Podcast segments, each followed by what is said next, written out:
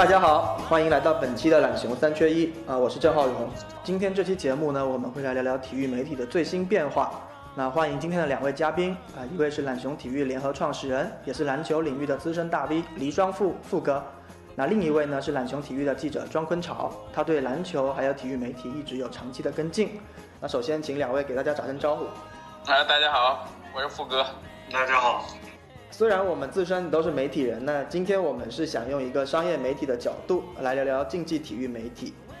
啊，今年到现在两个多月，那可以看到美国的媒体领域啊，尤其是体育类媒体，呃，接连发生了好几件大事情啊。首先主要是在资本层面，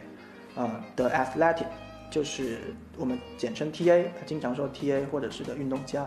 还有 Minute Media，其实相继拿到了新的融资。比尔西蒙斯呢，他的 The Ranger 更是被 Spotify 收购，据说价格是在二点五亿美元左右。那另一方面，我们也看到了 ESPN 它的 OTT 平台 ESPN 加的订阅用户，因为去年年底的一波运营的骚操作，那人数已经达到了七百六十万，比去年十一月份的相数据啊相比已经翻倍了。呃，可能大家对美国的体育媒体相对没那么熟悉啊，其实近年美国的传统体育媒体也在经历一个大幅度的衰退。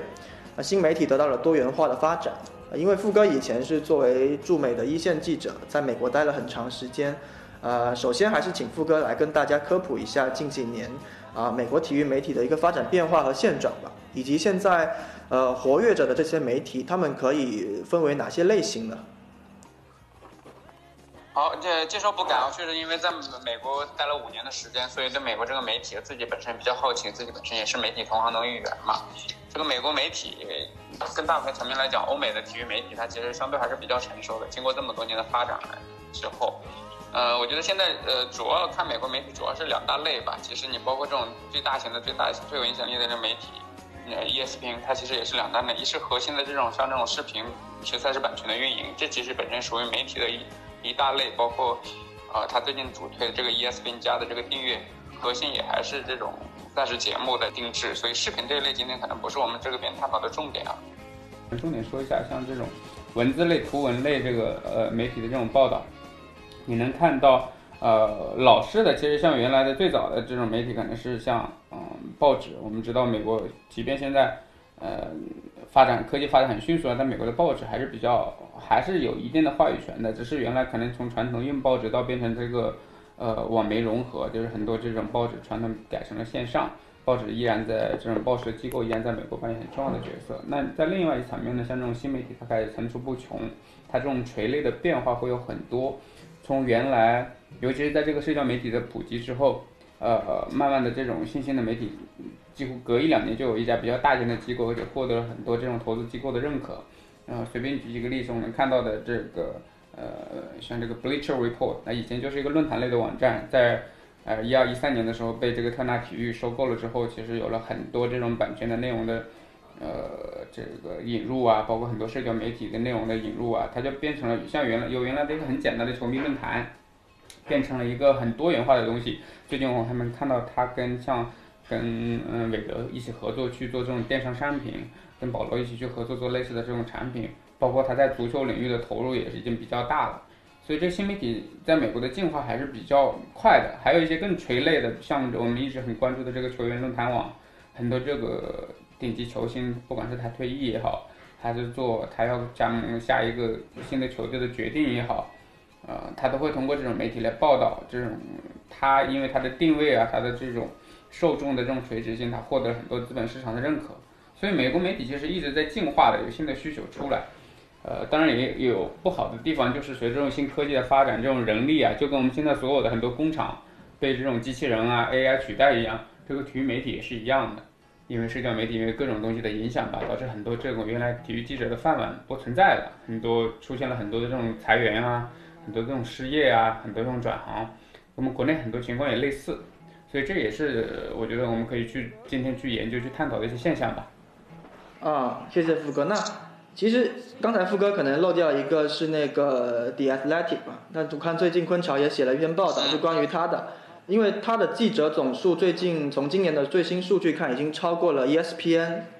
应该是四百三十多人吧。那 TA 本身可以说是近年在美国崛起速度最快的一个媒体平台，也一直在不断的获取融资，包括我看到他们也进军海外，尤其是英国市场了。那个富哥之前对这块有接接触吗？跟 TA？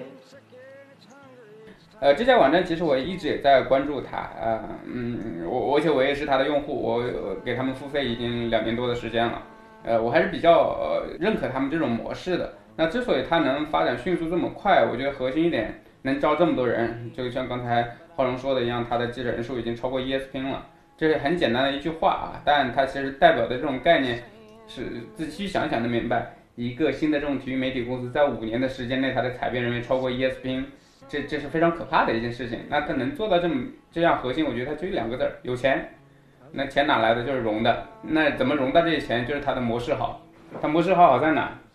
他就切在了这个呃付费上面。就你要看他所有的内容，他任何一条内容，你点进去之后，你都得成为他的会员，要不然你就只能看到一个标题。呃，有时候可能能看到一两句导语。所以你要看看他完整的内容，你必须要成为他的会员。呃，一个是它的模式好的一点是付费，它另外还有一个好的模式在哪呢？就是刚才其实前面我们聊到了，随着这种报业的这种当地报纸的兴衰，因为当美国的当地报纸其实承担了像它当地职业球队报道的最大的分量。一般这种当我像我四五年前在美国跟队记者驻驻站采访的时候，一般一家当地的报纸都要派四到五个记者去报道一支球队的，所以它这个量还是比较大的。嗯，但是随着这两年这个报业的衰落。基本上一家当地媒体现在能有一个跟队记者去跟着他，就是属于很很好的事情了。所以就是因为这种数量的锐减啊，导致像这种嗯俱乐部它的报道就会减弱，就是它内容也就变变少。那变少了之后，呃，T A 可能也看到了这个好的一个内容缺口吧。那我们如果说我们重新组组织一些记者以付费的形式去切入这个当地这种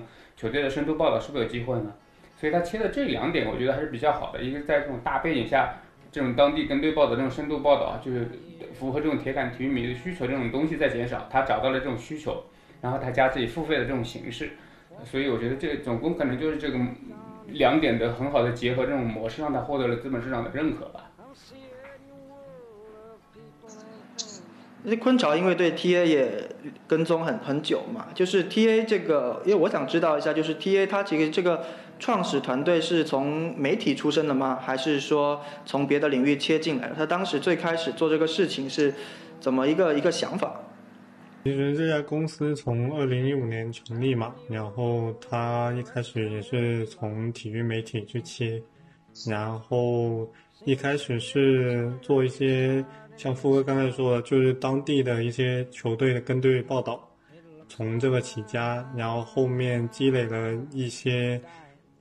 呃，融资再去向海外，或者说去向更多的区域化的市场去发展，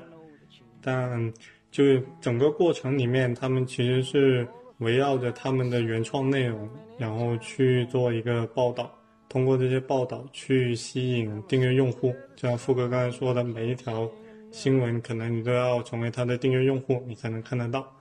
那到目前为止，这个 TA 它已经覆盖了可能五十多个城市，嗯，覆盖的球队也超过两百七十多支，所以你会看到它的整个记者团队是非常庞大的，因为它需要到当地去，而且还有一个特点就是他们会，就像富哥刚才说的，传统报业可能稍微有点衰落的情况下，他就就地吸纳，我就不不需要再去为。再去派我的记者到当地去，而是就地的一个转化。我觉得这也是它的整个运营模式里面比较特别的一点。那他现在四百三十人，其实主体就是以这个内容的记者为主，对吧？这四百三，对他这四百三十人基本上就是一些当地的传统报业嗯被裁掉的记者，或者说是像一些比较。有名的一些专项的记者，所以就是说，他可能从人员的来源上，很多都是以前传统媒体的记者嘛。因为我记得有看到他之前从创立到现在，应该是也挖了不少人，而且是用非常高的薪资去挖的。因为最高的年薪现在应该是开到了呃五十万美元。那富哥，根据你的了解，这在美国这种体育记者里头是一个，或者甚至是在整个记者群体里头是一个什么样的工资水平？啊，五十万那肯定是很高的年薪了。刚才浩荣提到了一点，我其实可以做点补充的，就是呃，我们说的 T A 挖的这个四百三十个的这种记者团队啊，他其实我们说的是他的采编团队，就是其实我们知道，我们自己也是体育媒体人，他有时候记者跟编辑他的分工是没有那么明确的，尤其在新媒体时代。那记者也可有时候也可以能转换为编辑，那编辑有时候也可以自己也可以作为记者去采访，它其实是模糊的。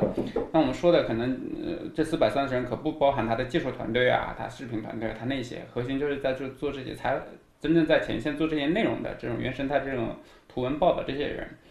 呃，我觉得从嗯在在讲这个待遇之前，我可以给大家做个另外一个介绍，因为对美国来说。呃，它有两种体育媒体的记者，一种就是这种全国性的大媒体，像类似的 ESPN 啊、福克斯啊，像现在我们说的 TA 啊，以及那体育画报，它是不跟任何当地一个球队有属性的，就是我做的就是关注整个联盟，那哪个球队可能有热点事件出现的时候，那种全国性的记者，我们就往那个球队去派，去去跟踪。那还有一种呢，呃，其实就像我们像这种全国性的媒体，跟队记者还是比较少的。嗯，往往他们可能跟队一两周，为了一个报道跟队一两周，跟队一两个月是比较正常的。那还有一种就是我们说的跟队记者，他其实指的是这种当地媒体的这种记者，他整个一个赛季下来，他至少得，嗯，他们原来一个业内约定俗成的规定，你得跑下百分之七十五到八十的比赛，我才能给你发这种整个一赛季的这种记者证啊，这种跟队记者证的。所以这种人他是跟球队一直一直就是粘在一起的，跟都球员的关系很熟，你天天。就是跟球队训练在一起，出差在一起，很多有时候一些感情、一些关系是这么建立起来的。呃呃，说到这些，他们的待遇呢，其实很嗯不太一样啊。像这种传统这种媒体，按照我的了解，刚因为进进到传统媒体做记者，其实还需要一定的资历的。像这种新人刚进去，就大概四五万刀年薪啊，四五万刀一样，四五万美元这样的价值。然后做的好一点的，可能七八万美元做到头，可能。呃，都顶级的，就是我们看到那种白头发的老爷子记者，他们可能能到十万美元这一个级别。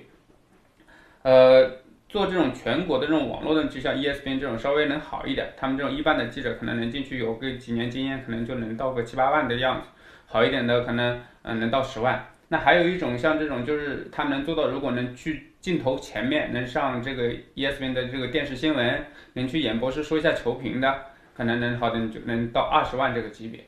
那再往上的这样就像这种头牌名嘴，那他的合同就不是这种普通计了，还得那可能就是百万级别。像我们知道沃神的合同肯定是在百万级别了。啊，更大牌的像这种球星加盟来做解说、转型做媒体人的这种，可能就是千万级。那今天不是刚出来新闻吗？这个 NFL 的传奇球星佩顿曼宁，ESPN 给他开出了近两千万年薪的这个美元的这个身价。这是这是非常非常诱人。我其实刚才呃富哥这么说，我有一个理解，不知道对不对？就是因为在美国这个体育的媒体生态里头，跟队记者或者是当地记者是一个特别特殊的存在，就可能我们在中国不太习惯这个事情。那因为因为想到这个点，是因为一今年一月其实可以看到整个美国的线上的这几个新兴的媒体巨头，包括 BuzzFeed、Vice，还有呃传统的 Verizon，他们其实都在做裁员嘛。那 TA 现在去做这个逆势招聘，等于说他其实去招的人是一些能够，就像富哥刚才说的，能够有多年的跟队经验，然后他是有他不可取代的价值的。那我觉得是对的，就是呃，TA 这个策略，这个招人策略是非常对的一个好，一个是他看中了，当然这个我觉得也是任何一个公司在做商业决策的时候，他看中了这个媒体这个裁员潮之后，我觉得他可能在判断用什么样人去生产什么样的内容才有付费价值，我觉得他是一个根据这个时机。现在这个市场环境决定的，我觉得这这个策略特别好。像我们也是体育媒体，浩荣现在也带下面带很多这种新人的同事。你有时候你会培养一个新人记者，时间还是比较久的。可以可能因为不一定是什么专业能力啊，各写作能力这种，有时候是这种嗯资源关系的维护，还是需要特别长的时间去建立的。那 TA 等于是捡了个大便宜，把原来一些传统媒体的这个已经有很长从业经历的这种记者。呃，就给接过来了。我在早期的时候，他们挖人可能要费点心思，因为平台没有建立起来，大家对他认可度不那么高。那现在来，所以你能看到他的溢价是比较高的。原来可能在传统媒体拿个三四万的，到他那能拿个五六万，基本上可能以百分之五十到百分之一百这种翻倍的这种比例在在找人。那现在我觉得他的这个议价能力就会更强了，因为你在传统媒体可能都找不着工作了，那他在找不仅是找到这些真正有资历、有能力、有资源。有甚至有一定用户号召力的这些人来，所以对他们来说，我觉得这个策略还是非常好的。这也是那至于为什么他能一时招聘一个核心原因，嗯，我觉得还可能还是基于他的商业模式吧。其实我们可以简单给他算笔账，就是我们假设哦，以一个记一个年薪六万美元的这种记者，每年我在工在这个薪水上面给他投入六万美元，只论薪水这一块儿，咱们不说差旅啊，这个他所承担的一些社保那些其他的费花花销，那他们现在在美国的年会会员差不多是六十美元嘛，那基本上你招一个这样的人一年。一个这样的六万美元的记者，年薪六万美元的记者，他得给你带来天然一千个新增的付费用户，才能达到你这个六万美元的这样一个收入池。那如果再加上一些其他的费用，所以一千可能成就成了一个保底的数，就你能有一千个这样的铁杆会员，能因为你来到了 TA，呃，成了订阅你这个 TA 的这种内容，我我才能勉强实现这样一个收支的平衡。所以这也是其实是一个判断标准吧，就是呃。嗯，判断一个记者的价值，能找到这么多人，所以我觉得接来接下来决定 TA 成败的可能也是这一点。他没找的一个人，他到底能带来多大的这个量，这是核心很核心的问题。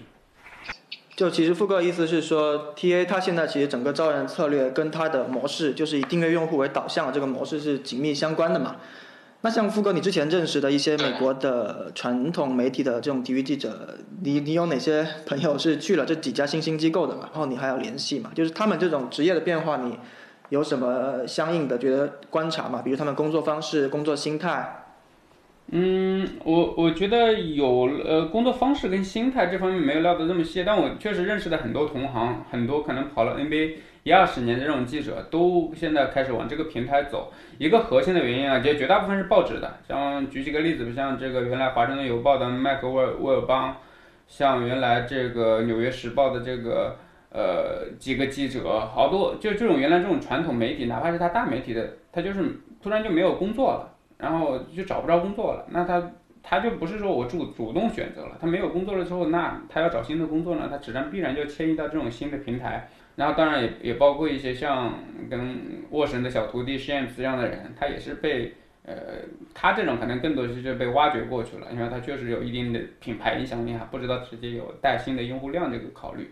那对他们来说，工作我的工作内容是一样的，只是他的工作结果，也就是他的报道呈现的方式变得不一样。他们现在其实比较心里有一点可能稍微不太舒服的地方在哪呢？以前他的东西是一个很公共的东西，他发了这个东西，他能迅速让能跟他的读者建立一个这种联系啊什么的。现在他很多东西其实，呃，他们都会有一些守则的，就比方说你有一些很独家的这种故事跟线索啊，你第一时间肯定是不能通过你的公共平台就让免费给呃读者或者其他地方给说了。比方说你在训练里面看到一个特别好玩的故事，你第一时间想分享出去，这确实对你个人的社交媒体啊影响力是有很有帮助的。但你进了 TA 之后，你其实你要把更多这种内容转换到你的这种深度的报道里面去，然后。通过这种深度报道分享出来，让更让更多人愿意，其实知道去买单。所以对他们来说，内容上我觉得可能稍微会有一些节制啊，或者说有一些变化吧。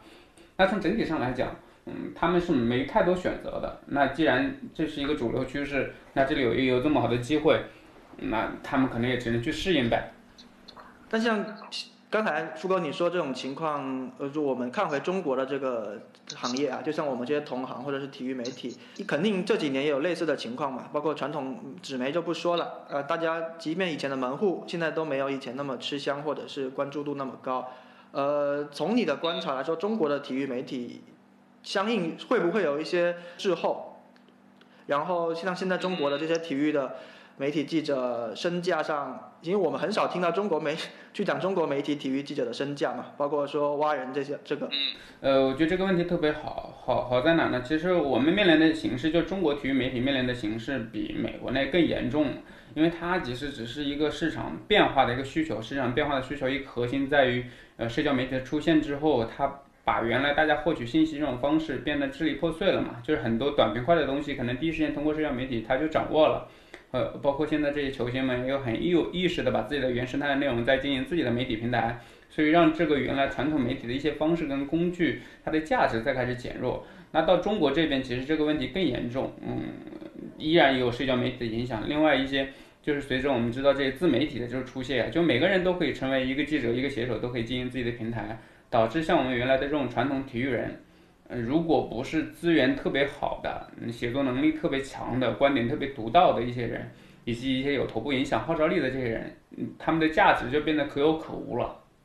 这从市场直接结果你能看得到。我知道的好几大门户，以以网易体育为例，他把原来的这种呃专职的记者的完全这工种就给淘汰了，他就不用了。那其他的这个搜狐啊、新浪啊，嗯，可能腾讯因为有版权的原因，这个力度稍微小一点，大部分都在取消这个体专职体育记者，就原来去前线跑体育赛事些记者的这个功能在取消。真正在中国以体育记者存在的这种全职的这种记者，我估计凤毛麟角了，你能掰着指头能都能数清楚。那我们不好的一个地方在哪呢？就是在欧美，好歹还有这个付费意识。你能看到 TA 这种网站一出来之后，买单的用户量其实还是不小的。但你到国内，你包括懒熊体育在内，我们在前年的时候也做过一些付费的尝试。大家这种付费意识啊，包括你这种内容，一方面是读者跟受众他的付费意识其实没有起来，他不愿意为这种体育的这种图文的内容买单。另外一方面就是我们本身这种内容的生产，它的这个稀缺性，就你内容的这种独家性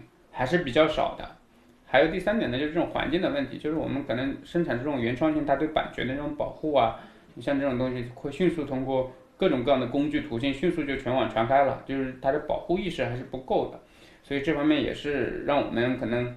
可能更难吧。其实还有一点。你研究这两年看这个国内主流平台的一些这种解说员也好、球评也好的声音，你会发现很多球员开始来做这个事情了。原来很多纯粹的媒体人在做这个事情。嗯，在在在，其实，在欧美也一样啊。你能看到我们熟悉的 NBA，现在很多知名的这种球评啊，都是这个前退役球员，就是他们更了解这项运动，他们了解这个运动员场上的思考，所以他们很自然的很适合干这个工作，所以他们也来抢生意。所以这种。三大这种核武器来让这个我们这个体育媒体的同行们这个一下紧张了不少。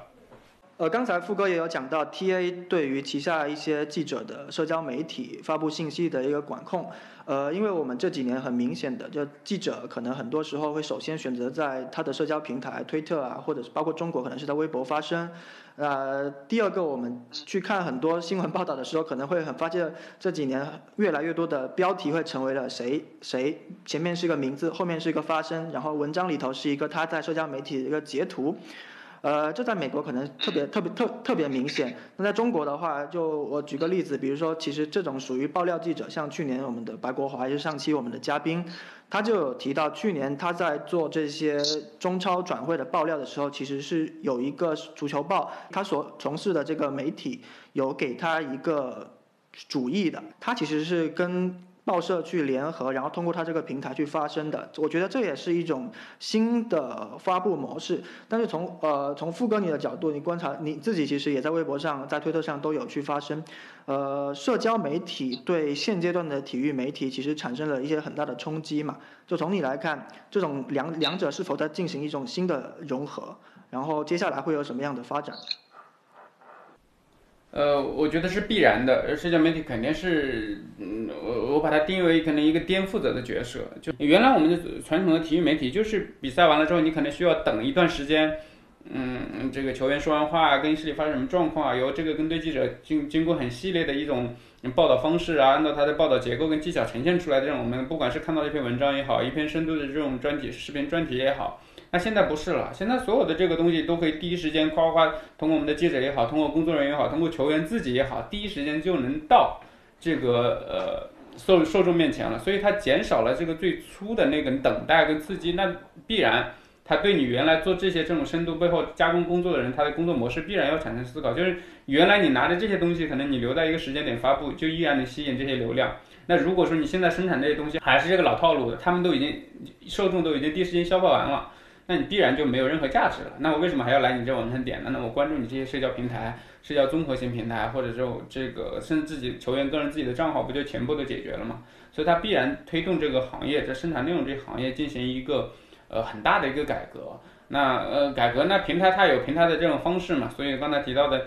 嗯嗯，其实不仅包括 TA 啊，那 ESPN 我知道他们也有严格的规定。呃，有一段时间，这个沃神我知道他刚去 ESPN 那几个月的时间还特别不适应。就是因为他第一想到这个新闻，我第一时间我在我社交媒体上先发布了，因为他现在是已经是这个爆料大神啊，是所有的信息都来自这儿。但 ESPN 不干，因为你报你这个很重要的这种新闻，你报完之后，大家都不仅是流量没来，我你效率的平台，在你这消化完了之后，你可能带动其他媒体平台第一时间也把这个量也给它消化走了。但如果这种新闻你能，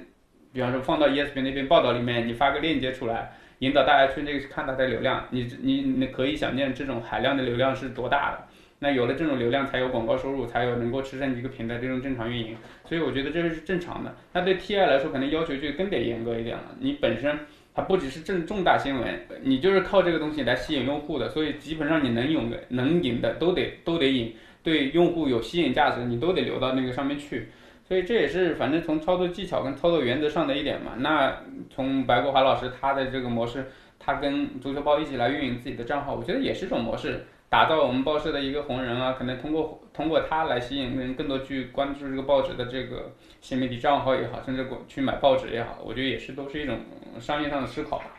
我觉得这也是体育媒体接下来发展一定要面对的一个问题吧。因为我刚才也讨论过嘛，TA 它现在有很多的融资，它可能很大的一个开销都花在这些养人上。那很重要的一个点是，还是一个收入模式的问题吧，因为。T A 它现在是以订阅订阅用户为导向，那在中国我们刚才说就是以订阅也好，这个是很难成立的。但是传统的媒体其实很大程度上是依赖于广告收入嘛。那呃，无论其实这个无论是中国或美国市场这几年的传统媒体的下广告收入下滑，我觉得是有目共睹。那在美国这个这个趋势其实相当明显。那 昆潮这块也一直有在研究，昆潮可以跟我们说一下。嗯。啊，可以给大家普及一个数据吧。就根据皮尤研究中心二零一九年七月发布的数据，美国的日报它在二零一八年工作日还有周日，它的发行量分别下同比下降了百分之八和百分之九。然后另外一点就是他们的广告的收入啊也下降了百分之十三。那这两点我觉得很。很能体现现在传统媒体、报纸还有杂志他们面临的一个生存危机。你的发行量在降，然后广告收入也在降，证明钱没有开始流入你的口袋里。也那也意味着可能大家对你的重视程度还有对你的前景是不看好的。呃，在体育媒体里头，就以 ESPN 为例吧，就 ESPN 的这个传统的订阅用户一直在下降吗？哦。确实是一直在下降，因为从一三年开始吧，一三年开始，互联网媒体还有体育媒体，它逐渐的往线上走，然后还有一个他自己也有一个 ESPN 加，这实际上也很大程度的影响了他自己的订阅用户嘛，因为他的用户会开始往 ESPN 加或其他的一些互联网的媒体上走。现在我看，像 TA 为例哈，TA 现在的数据是五十万的北美的订阅用户，然后有十万的英国用户，合起来大概六十万。然后他们今年目标是去做突破一百万。我自己也查了一下，像二零一九年最新的数据，《纽约时报》是呃三百四十万的数字订阅用户嘛，然后华尔街应该略高一点点，《华尔街日报》应该略高一点点。从副哥的角度，你。之前在美国这个体验，你觉得说六十呃，可能现在北美五十万的这种体育订阅用户啊，就从这个比例来说，你觉得是属于什什么样一个水平？就是说它还是有很大的一个发展空间的嘛？嗯，呃，我五十万呃，还回到我刚才的跟大家在算账的这种模式嘛？那五十万按照在北美的订阅差不多是，嗯，因为现在这五十万用户里面肯定有很多包括一些月度用户跟一些年度嘛。但即便按照它的年度顶格来计算，六六十块钱这个一一年，这五十万六十块钱一乘起来，其实也就三千万，是吧？咱们一下能把它这个账算的比较清楚了。那你你算一下，它这个四百四百三十个人以六万年薪来来计算的话，它光资工资这一块也是三千万这个数字。你要知道，这个这个薪资成本还只是任何一个公司运营的一个基本成本，所以它现在这个数据哪怕。啊，我觉得还是可喜的，就是从投资人角度看到它这个增速啊什么的还不错，但是目前是肯定跟这个要实现这个盈亏平衡，我觉得还有很大的差距的。实际上，我觉得它可能即便突今年突破了一百万用户，也可能只能实现这个目标，也可能只是刚刚好做到盈亏平衡，搞不好十有八九可能还得亏损一定的钱。所以对他们来说，如何迅速这个通过扩充这个内容团队，吸引到更多的这个用户来订阅它的内容。我觉得才是一个王道。它这个核心的商业模式也是，尤其在一些这种可能偏小球市一样的地方，你可能找个三四个记者去报道你这个城市里的球队，但如果这城市里三四个记者，刚才我们算了，你就意味着可能至少要三四千人来订阅，所以对他们来说，我觉得短期内把这个模式跑跑清楚，核心一点就是还是要把这个付费用户的这个数字啊撑得足够大。嗯，所以我觉得对他们来接下来的考验，呃，你把这个用户数撑得足够大，你肯定靠这种日积月累会比较慢的，尤其是靠这种新型的创业公司，你靠融资养活这种公司来讲，还是比较慢的。所以怎么去像有一个核核心的一个数据嘛，就是他太空人那个报道，就是比就是 TA 最早挖出来的嘛。像这种报道，一个金报的报道出来，它对这种用户数的这种拉新是有有很明显的那种叠加效应的。他们需要可能更多类似于这重大型的这种报道来。不管是做品牌也好，也是让更多的拉新来好，才能够是完成它突破的一个很关键节点吧。其实就像我们最近孙杨的稿子给我们后台带来的粉丝量哈，那呃是的，对，因为我我是一直在想，就是说这个，因为我们看到其实包括中国的，就不说体育媒体，可能我们就。就是说，腾讯体育这种视频视频流的媒体，其实大家在呃日常的交会员费上面，其实有分级分的挺多的。但我印象中，TA 的整个的订阅的体系是比较简单的，就是它只是单纯的分为啊月啊年这样子。呃，我看它这么多球队，它其实也没有去做项目或者是地区或者是球队的分类。昆潮这块，你可以跟我们讲一下，它是大概一个怎么样一个收费的模式吗？嗯，其实它的收费模式确实挺简单的，就是你成为它的订阅用户，你交按月缴费或按按年度缴费，然后你交了一笔订阅费以后，它的全网内容你都是可以看到的。那再回到它整个收收支的平衡的问题上，就是我只需要付一笔钱，我就能把所有记者写的文章我都能看得到。那你记者他们的薪资是不一样的，他们所产出的内容也是不一样的。那你怎么保证说我只花一笔钱就能把在把所有资深记者的文章都看到的同时，你又能保证你订阅用户所缴纳的订阅费能够啊覆盖掉你整个工资的成本？我觉得这也是 TA 接下来需要思考的一个问题。啊，我觉得空巢提的特别好，就是接下来我觉得他必须要做这一个，因为我刚才我们跟他算了两次账嘛，你能看得清楚，你你如果不新的变化的话，这个账是其实大稍微稍微看你这个模式的人，投资人他肯定看得更清楚，一下就能算明白了。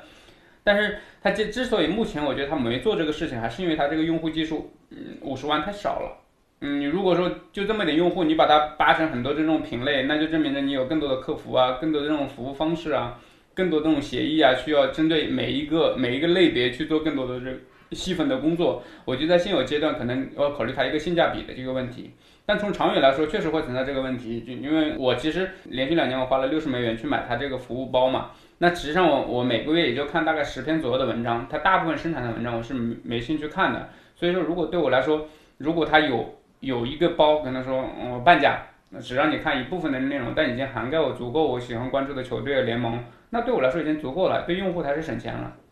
那与此同时，对另外一部分用户，他就是因为觉得你这六十块钱太高了，我其实就想看湖人的，我其实就想看爱国者的。那对他来说，他可能愿意花十块钱、二十块钱，就就盯着那个球队那个就行了，他就是做铁杆的生意。接下来随着这个用户量的增大，我觉得他做这种细分领域的这种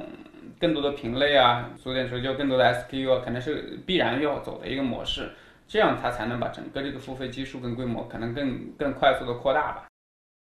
这方面其实像 NBA 会不会是一个比较好的这个参考对象？就是 NBA 在做这种具体的权益细分上，就副哥这块比较熟。对，联盟通跟球队通嘛。然后不仅是这样，现现现在这两个赛季还开始尝试，你就看让你看最后两分钟一块钱看最后两分钟比赛。这这种模式，我觉得是很符合现在这个主流需求的。因为现在对体育赛事来说，尤其是不管哪个联盟啊，让让任何一个观众坐下来，可能两两三个小时不换频道一直看完了太少了。那如果你让他买了全部的，但实际上他看到的就只有那小部分，对任何用户来说，长久来说都觉得是不值的。举个更通俗的例子，我你花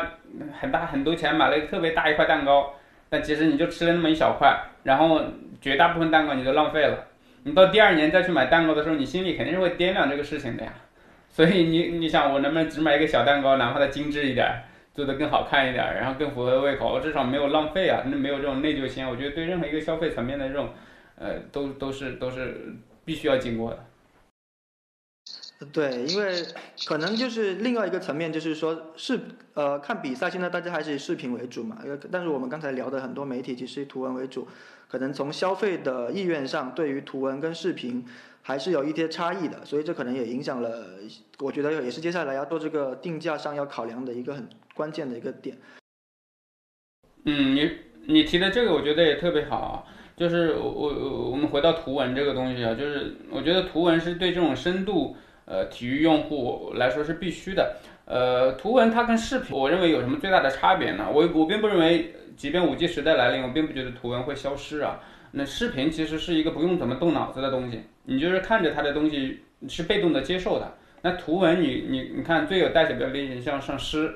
你像这种好一点的报道，你是每个人看完好的这种文学作品，你每个人看完每个人的解读是不一样的，他可能是给你一个东西，让你有更多的这种思考。所以我觉得是挺适合体育文化的。我们看体育很多这种东西，它有时候不就是争议嘛，盲人摸象一样，每个人看到的角度啊，看到的局面它都不太一样嘛。可惜的呢，就是我们没有这个图文的这种根基，就是在中国向来这个东西就是，嗯，不习惯给它付费。但是在视频这块形式完全不一样了。这两年由于国家对版权的重视啊，以及其他平其他像优爱腾这种视频平台的建立。在视频这块的付费意识已经完全建立起来了，好的内容大家都也愿意给他付费了，这这个是可能最大的不同吧。对，因为我我看那些基本即便即便是这个美国的媒体跟资本的分析，他们也会把 TA 这种模式去拿去跟 Netflix 的模式去做对比，也这本身也就是视频跟图文可能在他们的判断体系里头现在还不太一样。那说到图文的话，我觉得最近融资的另外一家机构是 Mini Media，我觉得。我个人觉得非常有代表性的，他自己有几个特点，然后他旗下现在也是应该有七个网站，那包括我们刚才说的这个富哥也提过的这个球员论坛，呃，还有那个足球方面的九十秒呃九十 mini，呃，这块昆潮可以跟我们做下介绍。嗯，其实这个平台更更像是一个论坛式的，你刚刚说的，它旗下有七个网站，然后它其实有点类似于一个中转的地方。然后他把粉丝、还有赛事、还有旗下的一些网站作为作为一个连接，然后它的收益模式其实更像是我把这个平台提供出来去收一些广告费，还有一些内容上的一个分发所产生的一一些稿费，所以它能某种程度上能把上下游连接起来。因为我我我看它有一个点，它不像 TA 一样，它不去养那么专业的内容记者嘛，它很多时候还是一个广泛的写手的一个策略。这个我们可能在中国就比较呃熟悉跟常见了。呃呃，富哥对这块就是如果对这个写手跟跟专业记者这两块去生产内容，你有什么看法？呃，其实这个模式不新啊，这个模式。呃，在这个 Mini Media 之前，及包括这七大网站做这种东西之前，还有一家特别有名的网站叫 SB Nation，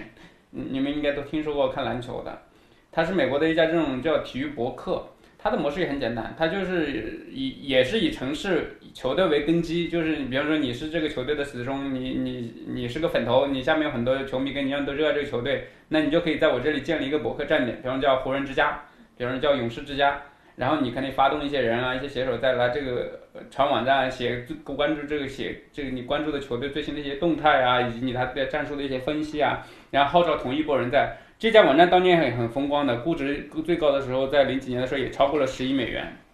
但是在后来的一直转型，现包括现在依然存在啊。你嗯，在包括最早期的 BR，就是我们当年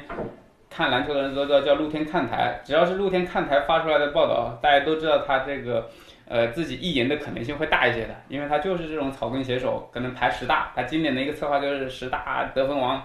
十大抢断高手，十大什么什么，这个通过这种十大这种幻灯片式的去呃吸引这个用户的这种流量。那其实这种说这种平台它一个核心模式呢，就是它的这个是 UGC 模式，它的生产成本会特别低。呃，我原来了解他们，像这种他们稍微有一点名的写手，在里面一个月可能最多也就拿到个六七百美元，不到一千美元的样子。大部分人是是是没有钱的。那可能很多人问了，那没有钱为什么去他那写？那就两点，一个就是热爱嘛，就以这种球队为聚集的时候，大家都知道，可能大家是基于热爱的话，就可能更本能去做一些东西。另外一个，其实很多人不太了解，他提供了一个通道，他一个什么通道呢？呃，很多这种嗯人想成这种球迷，也想做记者啊，做记者他又没有施展的空间，他就通过这种平台慢慢写，慢慢写，写着写着可能写出点名声来，自己有了经验了，他又让这种传统媒体像 ESPN 啊、福克斯这种媒体这种主编啊、负责人就能注意到他，就会找他。那这里面最最有代表性的例子就是 Shams，Shams 就是在当地最早就从这个博客网站自己写写写。然后最早去联系自己很小的这种经纪人啊，做爆料啊什么的，慢慢也是通过这种渠道这个呃起来的。所以这是可能就是这个模式吧。那回到我们 Mini Media，刚才你们讨论，我对它的定义啊，我觉得它这家网站有点像我们的这种高级通讯社。我们知道像国内这种通讯社，呃，新华社它是自己组织了很大一帮记者去采写新闻，然后与此同时在另外一边有一个这种分发平台，就发给全国各地的这种报纸啊、日报啊啊。都市报啊，他们来去用。那其实这个 Mini Media 它扮演的一个，它它不自己找记者，它可能整合一帮网站。那这帮这些网站的人呢，他又用很低廉的方式去找了这个呃这个写手 UGC 生产了这么多内容。然后 Mini Media 它一通过它这种平台模式，它再把这些内容可能经过一定的采编流程，把这面内容再去分发出去。哎，你没发现这个模式就符合，就特别符合当下这种需求吗？因为它社交媒体起来了。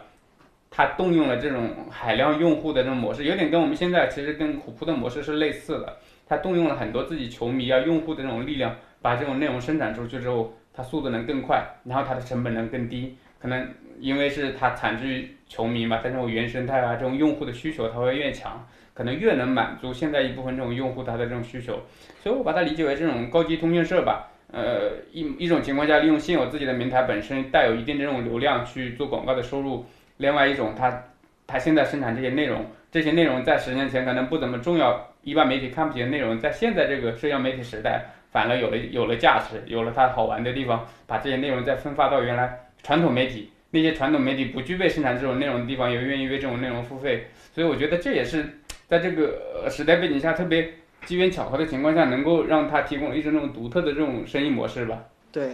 其实我觉得带，我觉得把它放到中国来看，就是说，呃，那个携手策略呢，可能是对应这个虎扑、懂球帝，甚至是直播吧这样的论坛社区型的呃 A P P。然后做分发的这块，其实很像我们这两年国内各种，无论是以前的门户，或者是呃近年崛起的头条去做这种百家号、头条号、大鱼号、网易号这种样的平台，呃。其实中国其实一直有在做一些跟进，只是说，呃，现在其实看不到有像 min 啊 mini media 这样子的机构出现。那我不知道他们会不会往这个方向去看。呃，就富哥刚才说的，其实除了这个携手跟分发嘛，其实我在看这个 mini media 的过程中，我也发现他们创始人其实是一个，他有两个两个大的思路吧。一个就是说他觉得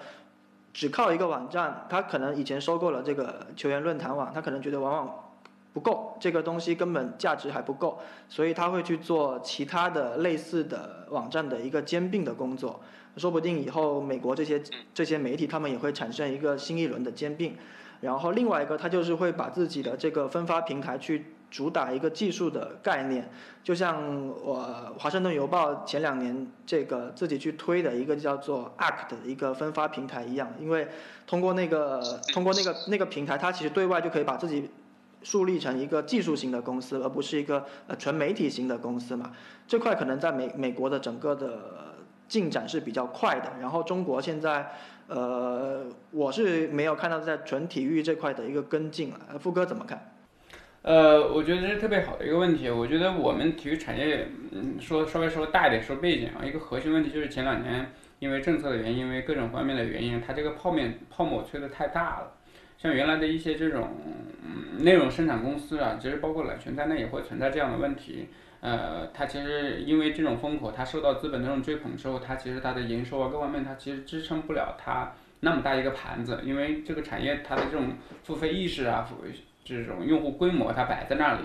所以这面临一个比较难受的阶段，就是要一个价值重构的过程。就这个东西原来的泡破灭之后，这个东西到底值多少钱？这个用户规模市场到底有多大？需要。时间慢慢来去检验。那至于说未来出现像 Mini Media 这样整合性的平台，我觉得肯定是必然的。就是只是在中国它有一些不同，就是你看目前因为头条它这种创新的模式，头条这种模式在国国际上都是创新的，它其实跟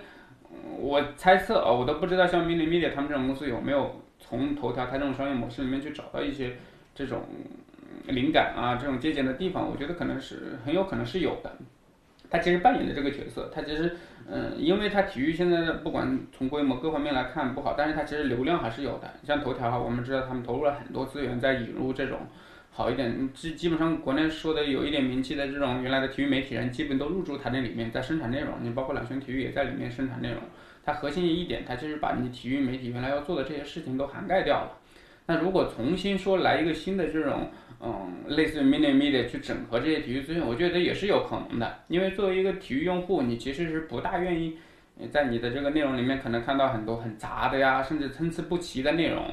那这种如果说头条它的体验没有及时说跟进这种用户的需求，如果这种新的这种垂类的媒体平台跟着出现，让它更精准的去服务好这些用户们，我觉得这还是很有意思的。你比比方说现在。嗯，很多体育这种体育迷，体育圈里面很多事件就开始有一些这种娱乐圈饭圈的这种东西出来的时候，你会发现，嗯，不管从社区也好，从讨论质量上是没法去参与一些讨论的。那如果在这种新的平台模式下，能让这种讨论可能相对更纯粹一些，回归到体育本身，我觉得这也是市场的需求。那这一块可能还是有一些整合这个机会的。呃，所有这一切还得根据这个整个体育产业的发展规模跟这个经济形势以及我们整个的付费意识。呃，甚至包括我们体育文化，就是对真正这种原生态这种好内容的这种重视程度，为它的付费的意愿什么时候能够能达到？这其实也是懒熊在思考的问题。我觉得也是接下来想在这一方面有一些呃规划，有一些动作的这公司可能去值得去研究的问问题吧。我觉得富哥刚才说的呃基本上都覆盖了，就是其实整个订刚才我们聊了这么多，其实整个订阅订阅式的呃模式在中国目前。呃，短期内其实我们也尝试过，很多人也尝试过，它行得通的可能性不高。大家还是包括我们刚才说去头条分发也好，去各个平台分发也好，大家去赚的这个钱还是他们的一个呃依靠点击流量来获得的一个广告转化，呃。因为去年其实有一笔比较大的投资，就是头条投了虎扑嘛，那，这个这笔投资其实至今为止，呃，可能我们还没有看到后续的一些更大的动作啊，所以其实这个反而我觉得是可以，呃，期待观察一下。然后今年本来是一个足球大年嘛，假设一切正常的话，欧洲杯也会，懂球帝我听说也想在欧洲杯这个事情上去做很多新的动作，所以我觉得今年是值得有一些我。就是如果在一切正常啊，疫情能够尽快消散的情况下，很多事情值得我们去关注。那如果从两位的角度来说，你们自己想在二零二零年会去把关注哪些体育媒体市场这块的动向呢？就是呃，富哥肯定是更不一样，因为就是把握着懒熊的一个前进的方向，可能要参考更多。那昆潮可能是从一个一个观察者、一个记者的角度去看，两位来说一下。哦。从我的角度吧，我可能更期待看到更多新的玩法。毕竟现在我们能看到很多原创的内容，我们能看到很多啊视频类的内容，但图文类的，我感觉相对传播度还创作的人数其实是不多的。我期待看到更多有趣的、传播度高的个图文吧。毕竟你看现在其实国外的一些媒体，他们很喜欢用一张很简单的，但内容包含的丰富度很高的一一张图去做一个传播，我觉得这可能是下一步我们能做的更多的、更新的一些事情。